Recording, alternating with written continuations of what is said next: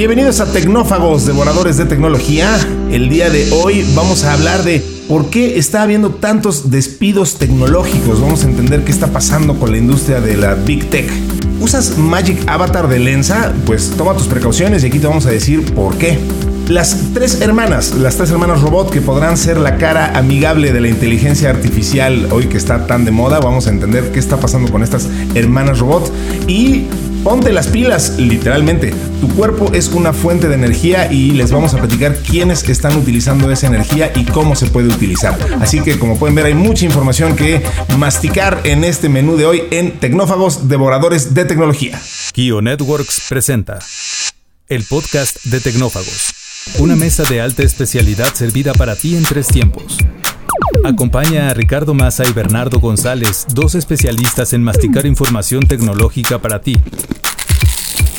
Prepárate para devorar junto a los tecnófagos todas las noticias de las innovaciones del momento. Pues ya escucharon, el menú y luce de lo más apetecible y diverso. Por favor, mándenos sus temas de interés a tecnófagos.kionetworks.com.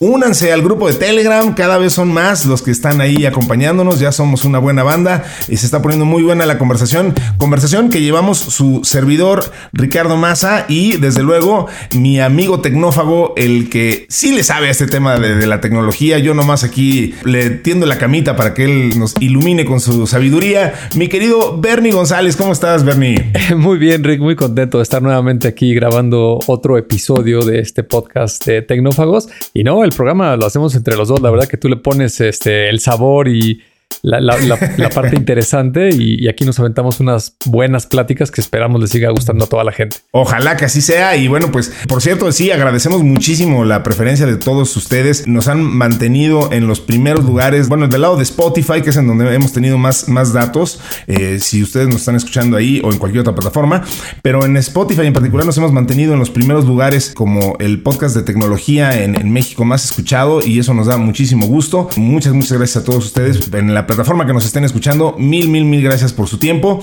y vamos a tratar de que valga mucho la pena platicándoles de lo que está ocurriendo en el mundo de la tecnología. La entrada de hoy. Una fresca selección con las noticias del momento.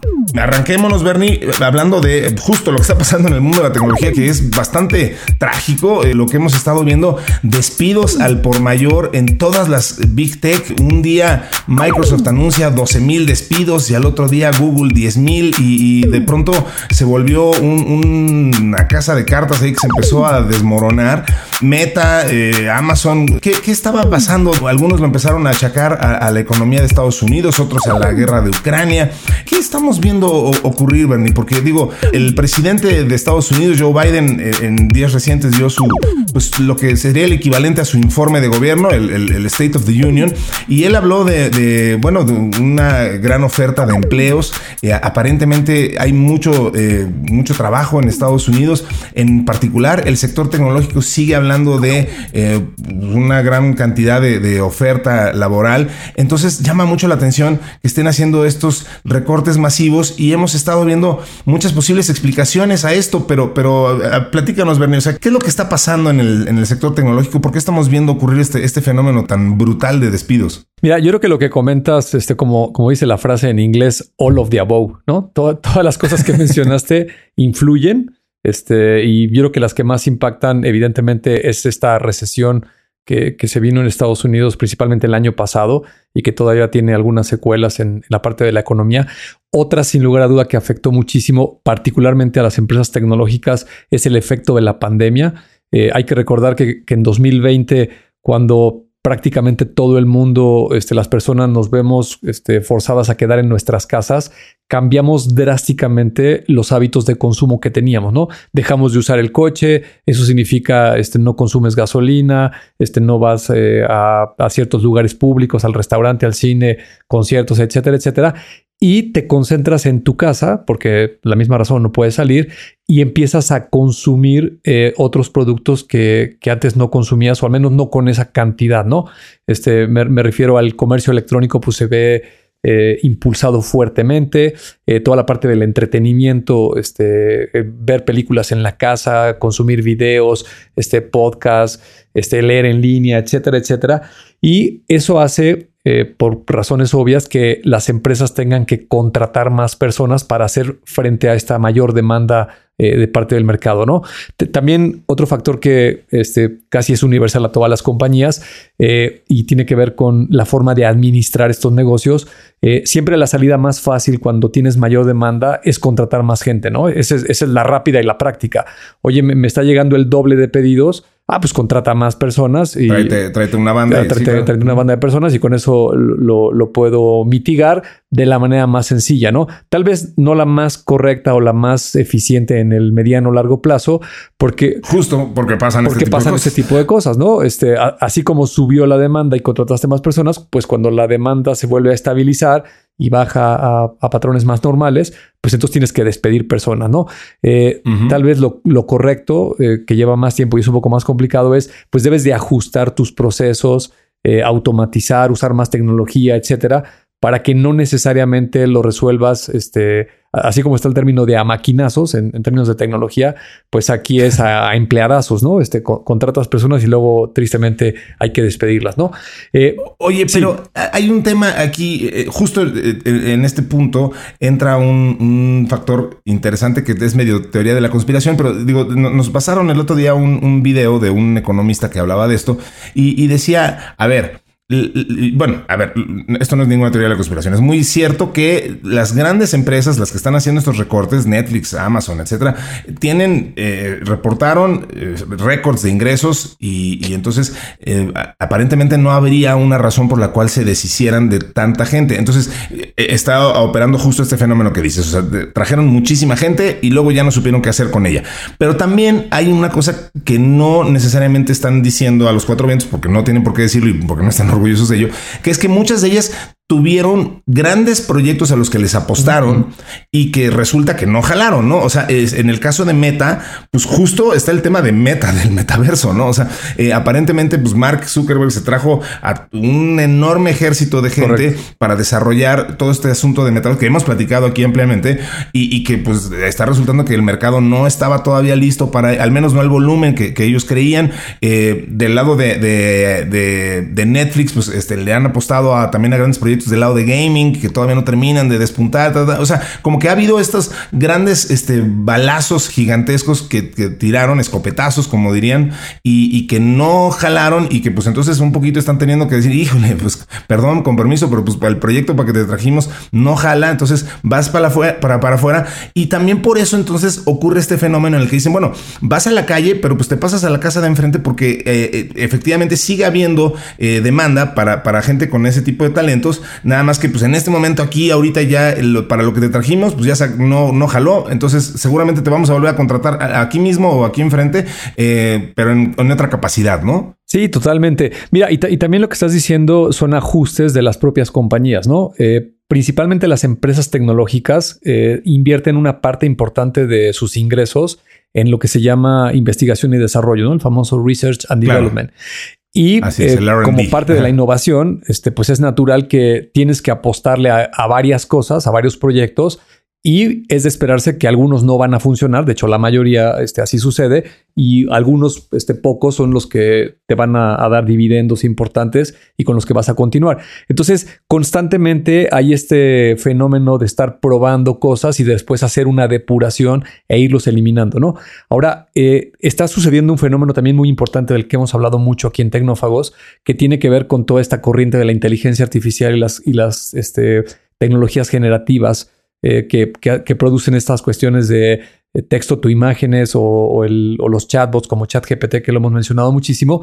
Y, verdaderamente es una transformación que ocupa a estas compañías tecnológicas, ¿no? Por ejemplo, eh, Microsoft, este, seguramente una gran parte de estos 10 mil puestos que este, está decidiendo eliminar es porque se está reenfocando, ¿no? Este, ese es muy evidente, ¿no? En las últimas semanas está prácticamente en todos los titulares, como a los productos como Office 365, al navegador Edge, a la aplicación de videollamadas de Teams, le está incorporando toda esta tecnología porque lo ve como una ventaja competitiva donde tiene una probabilidad de comerle un pedazo del mercado a Google que hasta este momento pareciera como que se durmió un poco o, se vio más lenta al menos en comparación con OpenAI.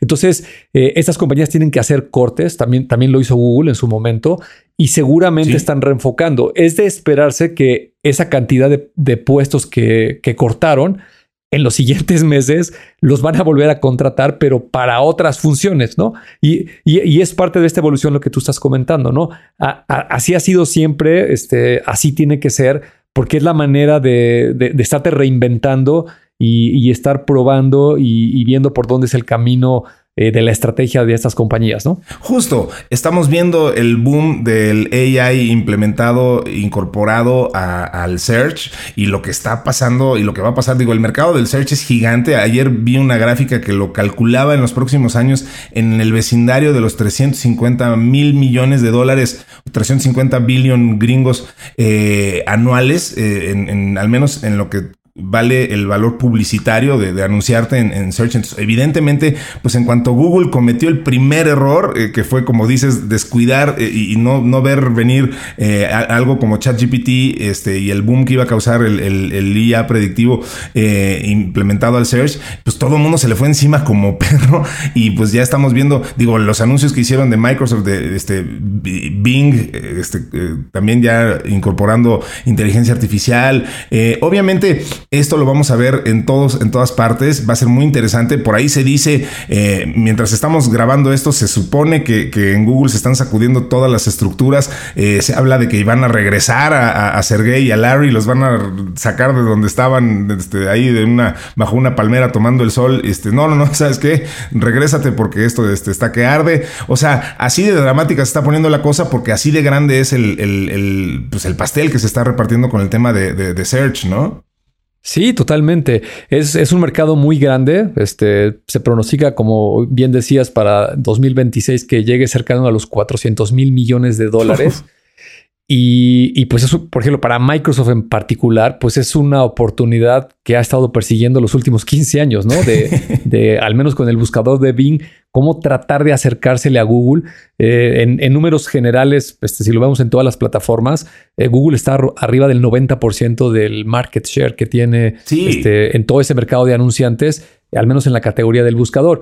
Y obviamente Bing eh, debe ser el segundo competidor que está, pero muy lejos, ¿no? Este, con un 6, 5%. Entonces, cada punto porcentual que pueda ganar representa muchos millones de dólares. Eh, y son compañías tecnológicas que lo hacen a través de la innovación, eh, de la velocidad con la que implementan, de los riesgos que corran. Y, y sí, hasta ahorita en esta historia pareciera que, que Google sí se durmió bastante porque pues, es una de las compañías que más tecnología ha generado. Este, adquirió a DeepMind, que es esta compañía emblemática que ha hecho una serie de proyectos espectaculares. Este, e, es, es quien escribió el paper de GPT, de las, tecnologías generativas. y, y, lo rebasaron por la derecha, ¿no? Pero, pero esta historia en la tecnología este, siempre se ha repetido, ¿no? Este, El incumbente, eh, por lo general, este, cuando está en la posición número uno, eh, es una naturaleza humana y, claro. y, en la tecnología en todas partes, vaya, o sea, cuando eres el número uno, pues el único lugar donde puedes ir es para abajo, ¿no? O sea, eh, entonces sí, lo, rebasaron por derecha, es bien interesante lo que está, lo que está pasando, eh, porque además, vaya, está el, está el tema de, Bing y el, el, propio Google en el colmo de la tragedia, se supone que, bueno, pues encerraron a todos hasta que pudieran sacar un competidor con de ChatGPT y entonces sacan Bart lo presentan y entonces resulta que Bart se equivoca, eh, da información incorrecta eh, acerca del, telescopio eh, de, la NASA. o sea, les, salió todo mal y entonces perdieron 100 billones de dólares de stock este, en un plumazo. O sea, porque la gente, los inversionistas de verdad se, asustaron de decir, oye, pues Google no supo reaccionar ante ChatGPT. Entonces, bueno, el pánico que provoca eso en los mercados. En fin, Estamos viendo, evidentemente, lo hemos platicado aquí ampliamente, de, insisto, este, el, momento de la, de la inteligencia artificial. El plato fuerte cocinado a fuego lento durante la semana. Y justo ese momento la inteligencia artificial me lleva a platicar otro aspecto que también está inundando nuestras vidas, que es el usar esa misma inteligencia artificial para este, hacer retratos o ilustraciones, que, está de súper moda y es un gran trend que estamos viendo ocurrir. Todo el mundo está subiendo sus fotitos este, utilizando diferentes filtros, aplicaciones, etcétera. Y solamente les queremos eh, comentar esta nota rápidamente para que tengan eh, cuidado. Como siempre se los decimos, cualquier cosa que les pida que les den información incluyendo obviamente una fotografía, eh, pues tengan cuidado, véanlo siempre con, cierta, este, pues, ¿qué será la palabra este, correcta? Suspicacia. recelo. Eh, recelo, sí, cuidado, sí, sí, sí, exacto. O sea, no, no, no sean tan rápidos para subirse a un tren. A ver, en concreto, Lensa, que es una de las apps más populares que, bueno, pues eh, digo, hay muchísimos ejemplos, pero vaya, hasta TikTok integró un filtro para transformar las fotografías a un tipo de animación similar al anime. pero el app de Lensa nació en 2018 y su propósito era editar fotografías y cuenta con diferentes extensiones que tienen costo. Tiene el propósito de crear avatares con estilos artísticos mediante la sección de Magic Avatar, la cual funciona a través del aprendizaje de patrones por medio de los datos de imágenes aportadas. Eh, la compañía solicita alrededor de 10 fotos y cobra desde los 3.99 dólares. Ahora, la controversia es porque, eh, además de que esta sección tiene un costo, tus fotos, las fotos que aportamos para que nos haga estos avatares tan bonitos, son los que se utilizan para que el sistema siga aprendiendo entonces, em, vaya, es, hay que entender cuántos datos adicionales se recopilan, de, los datos biométricos se recopilan automáticamente desde el teléfono inteligente. Entonces nos topamos con que Lensa puede usar eh, análisis de terceros, información de archivos de registro, eh, identificadores de dispositivos, e incluso información de usuarios registrados para recopilar datos sobre ti. Entonces, eh, ah, bueno, además esto, algunos artistas digitales han denunciado el robo de sus creaciones, además de la hipersexualización de cuerpos femeninos. En fin, o sea, el chiste es, eh, hay, testimonios de cientos de, personas que obtienen resultados de cuerpos totalmente desnudos, a pesar de subir solo fotos de rostros. Entonces, pues hay que tener cuidado. O sea, Lensa no tiene ninguna política que estipule que los usuarios solo pueden cargar imágenes de ellos mismos. Sus únicas especificaciones relevantes son la misma persona en todas las fotos y ninguna otra persona en la foto. Este, y, pues bueno, hay que, hay que tener cuidado con, la información que una este, le da a estas aplicaciones. No, no, sea que por tener un par de imágenes divertidas que subir a, un par de redes sociales, este, estemos dando más información de la que pudiera ser pertinente. Sí, absolutamente. Esa recomendación siempre la mencionamos aquí en Tecnófagos y aunque da flojera este, leer de repente las condiciones y los términos de los servicios, hay que hacerlos porque esta es una cuestión similar a lo que sucedió con las redes sociales, ¿no? Este, muy poca gente era consciente de que subir este, tus fotos, videos y publicar cualquier cosa en una red social como por ejemplo Facebook eh, hacía totalmente propietario a Facebook de ese contenido y lo podían usar indiscriminadamente para lo que quisieran, ¿no? Y pues este, algunos años después ve en, algunos de los problemas donde se ha metido la compañía y ha metido a muchas personas, ¿no? Entonces, en el caso de la inteligencia artificial, y fíjate que lo interesante de esta nota que me gustó mucho, este, lo que estuve ahí investigando, eh, me parece que conecta muy padre con el propósito que, tenemos con, con, este podcast aquí en Tecnófagos, ¿no? Que es bajar este, estos términos duros, este, muy técnicos, de acrónimos y todas estas cuestiones, y por qué es importante que todas las personas de la sociedad eh, leamos del tema y, tengamos cierta familiaridad con ellos para que podamos entender las implicaciones que tiene, ¿no? Eh, dentro de la inteligencia artificial está esta corriente que se llama el deep learning. Y esto que estamos hablando de todas estas imágenes generadas por esos algoritmos eh, se le conoce como deep fake, ¿no? Yo puedo agarrar unas 20 fotografías de mi rostro en diferentes ángulos, alimento una de estas aplicaciones como Lensa, hay muchísimas en el mercado, y le puedo poner un prompt, que es este, este texto, que es, oye, pues usa mis fotografías para generar una imagen, eh, digamos, de un dibujo que parezca yo un guerrero galáctico, este, estilizado, y le puedo poner ahí todas las características que yo quiero, y me va a armar unas fotografías muy padres, ¿no? Eh, e, esos algoritmos funcionan con una tecnología que se llama Stable Diffusion. Es un algoritmo que se publicó eh, por ahí de 2016, 2017, y hay muchas bases de datos que utilizan imágenes que se han recolectado del, Internet.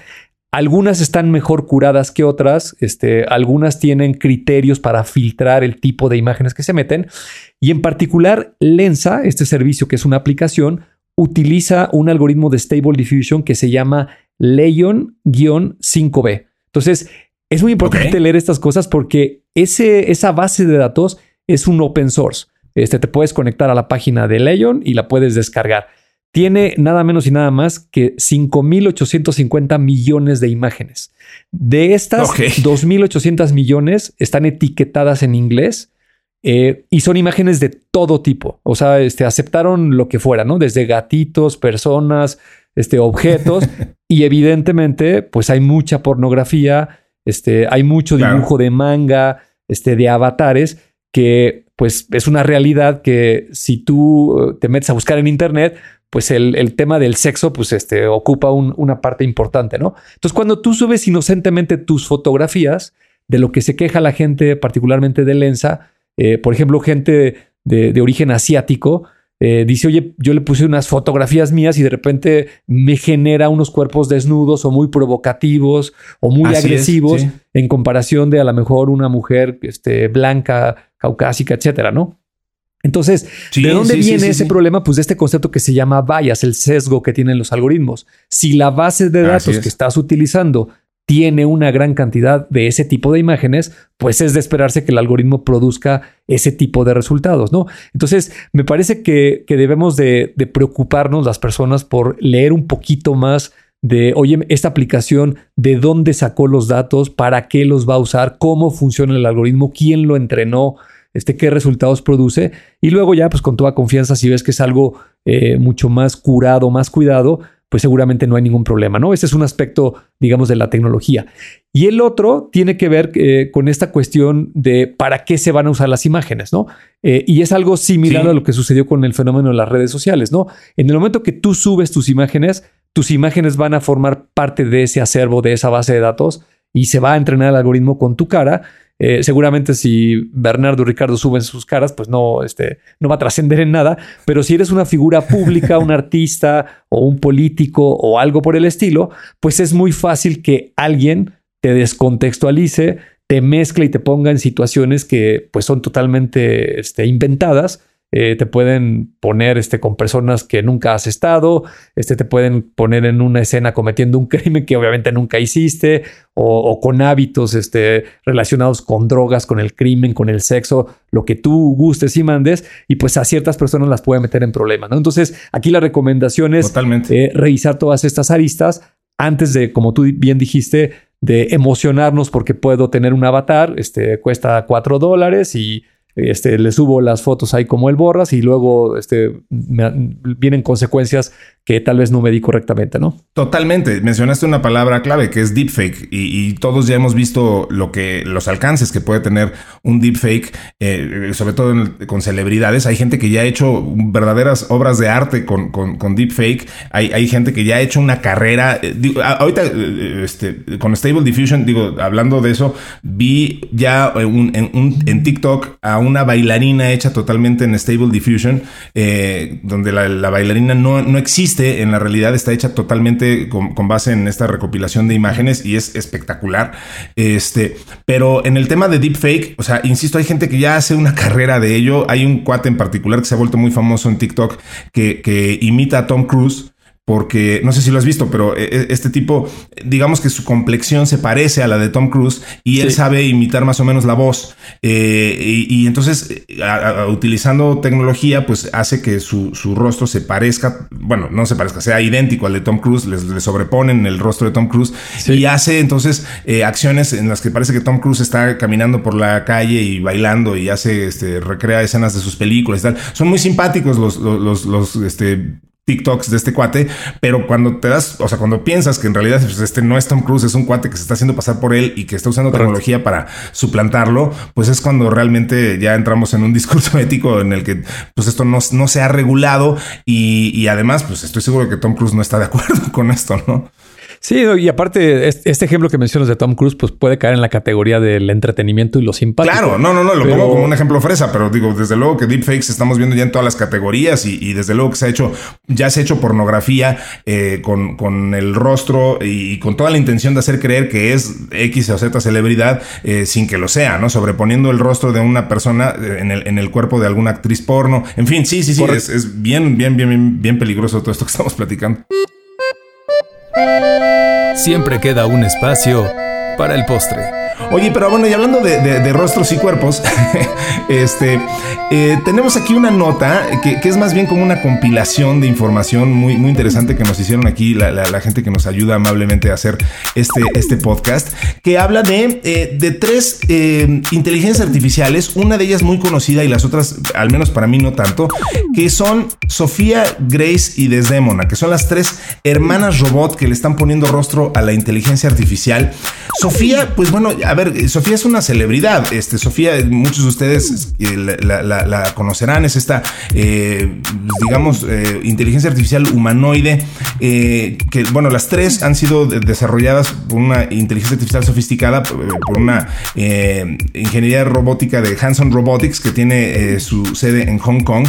Sofía, pues es esta mujer con un rostro muy detallado que, no, tiene pelo y que entonces eh, en su cabeza se puede ver como los, los circuitos que la componen. Ha venido a México, hemos tenido oportunidad de de verla nosotros este, personalmente, Bernie. La han traído aquí a, varios eventos. Pero bueno, Sofía tiene dos hermanas, Grace y Desdemona, también desarrolladas por esta misma empresa, insisto. Y son eh, los sistemas de inteligencia artificial que animan y dotan de personalidad. Sus cerebros fueron desarrollados por Ben Goertzel, el exdirector científico de la compañía y actualmente CEO de Singularity Net una empresa especializada en inteligencia artificial que está basada en blockchain. Entonces, las tres, a ver, bueno, Sofía es la mayor de las tres, insisto que se eh, ha sido la más popular desde el 2016, ganó mucha atención principalmente por su apariencia, está diseñada para parecerse a una mujer joven y tiene, pues, de verdad el estatus de celebridad del, del rostro de la inteligencia artificial. En 2017, Sofía fue nombrada la primera campeona de la innovación del programa de las Naciones Unidas para el Desarrollo, la primera no humana en recibir un título de la ONU en el mismo año, Arabia Saudita le concedió la ciudadanía. Desde entonces se le unieron sus dos hermanas con el propósito de ser una interfaz entre el mundo de la inteligencia artificial y el humano. Eh, Grace, por su parte, ayuda a las personas mayores en las primeras etapas de enfermedades cerebrales degenerativas, eso es increíble, como la demencia. Se cree que los robots podrían ser muy adecuados para responder a las solicitudes repetitivas de los pacientes. La otra hermana, Desdemona, ¿qué, nombre le pusieron? Eh? digo, Desdemona, pues es la, la, que mata a Otelo, ¿no? Este, la esposa de Otelo que muere por los celos de aquel. Eh, demuestra una aplicación muy diferente para este tipo de tecnología.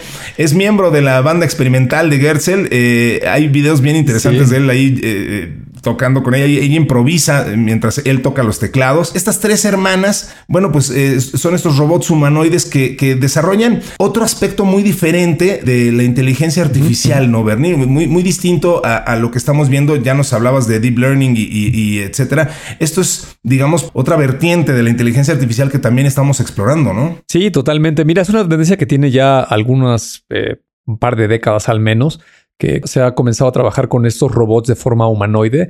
Eh, ahorita mientras te escuchaba decir estos eh, robots de, la nota, también recordé a Hiroshi Ishiguro, que es de la Universidad de Osaka. Seguramente todo el mundo ha visto un video. Es este profesor científico que hizo un robot que es idéntico a él. Eh, y se mueve, digamos, bastante torpe. Y hace algunos años también desarrolló otro robot este, con la forma de una mujer llamado Erika. Eh, y, creo que hacia donde nos estamos dirigiendo es a la convergencia de todas estas tecnologías, ¿no? Eh, por un lado, estamos viendo que estamos haciendo los primeros pininos con esta inteligencia artificial general. Este chatbot, esta herramienta de la que todo el mundo habla ahora, nos deja ver el potencial que tiene la tecnología para tener una conversación pues muy parecida a la que tendrías con un ser humano. Eh, esto que decías de deepfake de las voces, pues hoy en día hay cualquier cantidad de aplicaciones que te permiten imitar una voz, distorsionarla o, inventar voces nuevas eh, que perfectamente parecen a un humano, ¿no? Evidentemente Sinestesia te permite hacer locuciones muy, muy profesionales. O sea, hay, cosas desde la muy elemental que usa todo el mundo hasta como de broma en, en, TikTok y en, Sí, sí, sí.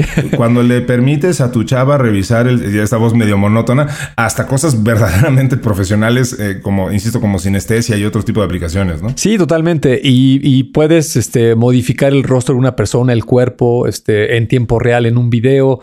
Eh, la, parte física de estos robots este, están hechos con un látex, lo que representa, digamos, la cara, las manos, las partes visibles más relacionadas con un humano y los movimientos que tiene con una serie de servomecanismos internos hacen que tenga gestos muy parecidos a un humano. Y entonces empieza a ver estas aplicaciones eh, donde particularmente en Asia, Japón, eh, piensan mucho en, la gente mayor, este, tienen, ese gran problema de, que tienen eh, una población muy alta con, con mayoría de edad y el cuidado de estas personas pues se, empieza a complicar, ¿no? ¿no? No hay suficiente personal, enfermeras o, gente que se quiera dedicar a cuidarlos y tener un robot con el cual estas personas puedan eh, digamos, tener sus necesidades básicas, como que les recuerden su medicina o con quien puedan conversar, eh, es una realidad hoy en día, ¿no? Entonces me parece que todo esto se va a juntar y va a crear una nueva generación de robots de propósito específico que van a estar al servicio de nosotros, ¿no?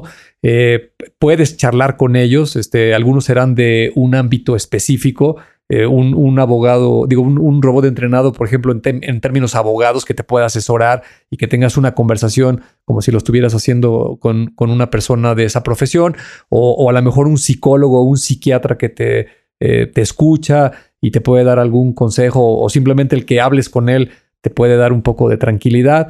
Este, o... Sí, como lo, que hace Grace, ¿no? Que justo está entrenada para que su rostro muestre mucha empatía eh, para personas de la tercera edad o que están teniendo algún tipo de deterioro mental, eh, puedan eh, justo sentir esto, lo, que nos ocasiona los, los rostros humanos, ¿no? La, relación que, generamos cuando alguien es empático con nosotros a través del rostro. Sí, y fíjate que me estaba también acordando de un documental que vi hace un par de meses que se llama Good Night Opie este es un documental que está en Prime Video. Ah, ese sí no lo conozco. Eh, es, el robot este que se, que se llamaba, bueno, se llama porque se quedó ahí, este, ya, no funciona, pero está en la superficie de Marte. Eh, el robot se llama Opportunity, es uno de estos robots. Sí, sí, sí. Eh, y, el robot estaba pensado para funcionar, me parece que tres meses, tres, cuatro meses. Sí, sí, sí. Y duró en funcionamiento más de 15 años, ¿no? Y, lo interesante del documental, de, verdad que se lo recomiendo mucho que lo vean, es como hay un equipo de personas trabajando en la NASA que todos los días eh, se conecta con el robot, pues para este, pedirle que tome fotografías, que se desplace de un lugar a otro, muestras del suelo, eh, cualquier cantidad de experimentos. Y ese equipo, trabajando juntos durante 15 años con el robot, eh, establecen un, digamos, un lazo emocional o un vínculo afectivo este, bastante peculiar, ¿no? Este, alguien en el equipo, por ejemplo, se le ocurre que, todas las mañanas eh, van, cuando la gente llegue ahí al, lugar este en la NASA donde, donde se, juntan para trabajar y conectarse, lo primero que haga el robot es poner una canción, ¿no? Entonces, eh, obviamente eso lo, hace una persona, ¿no? Pero para este equipo es como si, el, como si el robot hubiera elegido la canción. Y la canción tiene que ver con cómo es el amanecer en Marte, si, si está nublado, si hay una tormenta de arena, este, si la temperatura es muy fría, muy caliente, este, o, algo relacionado con lo que está sucediendo en la Tierra, ¿no? Por ejemplo, si es época navideña, etcétera. Y entonces, en, el documental me parece que lo hicieron muy bien. Te, te transmite cómo se, se, crea este vínculo emocional entre ese robot que está allá, lo que representa para la humanidad, este, la hazaña tecnológica, lo que se logra. Y, y al, digo, no, no, lo quiero spoilear, pero digo, todo el mundo lo sabe por las noticias. Hay un momento donde el robot deja de funcionar y para este equipo es como una pérdida de, un ser querido, ¿no? Entonces, sí, creo, que todo esto te permite eh, vislumbrar el potencial que tiene toda esta tecnología y como raza humana hacia dónde nos vamos a dirigir, me parece que inevitablemente. Sin duda. Y bueno, pues hablando de destinos inevitables, se nos acabó el tiempo, Bernie, y la verdad es que vamos a tener que dejar aquí en el, en el tintero una nota bien interesante que traíamos. Afortunadamente no caduca, es, es más bien un, tema de información que les prometemos retomar acerca de las baterías humanas y de cómo se está utilizando la energía para nutrir eh, ciertos dispositivos, los, llamamos electrocéuticos. Prometemos retomarlo para la siguiente emisión. Mientras tanto, yo les quiero comentar que em, estábamos platicando de que nos están favoreciendo con su escucha. Y ahorita, ahorita, ahorita, este, noticia calientita, nos acaban de informar de nuevo que del lado de Spotify, amanecemos este año una vez más como en el número uno de la categoría de tecnología en México, cosa que de verdad agradecemos infinitamente. Así que pues muchísimas gracias a todos los que nos ayudan a hacer este podcast que hacemos con todo cariño. Gracias a Mario Terrés en la edición, gracias a Dalibasti Santiago en la redacción, gracias a Citlal Simbayata en la producción y por supuesto, pues muchísimas gracias Bernie, gracias por, por haber estado aquí una vez más y, este, acompañarme en, esta, en este gran proyecto que es Tecnófagos De Tecnología. Al contrario, Ricardo, gracias a ti por, por invitarme, este, por construir esto con el equipo tan talentoso que, que nos está poniendo en esa posición eh, del número uno en México en esta categoría de la tecnología y por supuesto a la gente que amablemente nos escucha, nos sigue, participa en el grupo de tecnófagos ahí en Telegram eh, y los que no se han sumado los invitamos a que lo hagan porque hay una conversación ahí muy padre y se está generando también una comunidad para intercambiar ideas y todos estos conceptos. Así que nos escuchamos en el siguiente episodio aquí en Tecnófagos. Así será. Hasta luego, tecnófagos, devoradores de tecnología.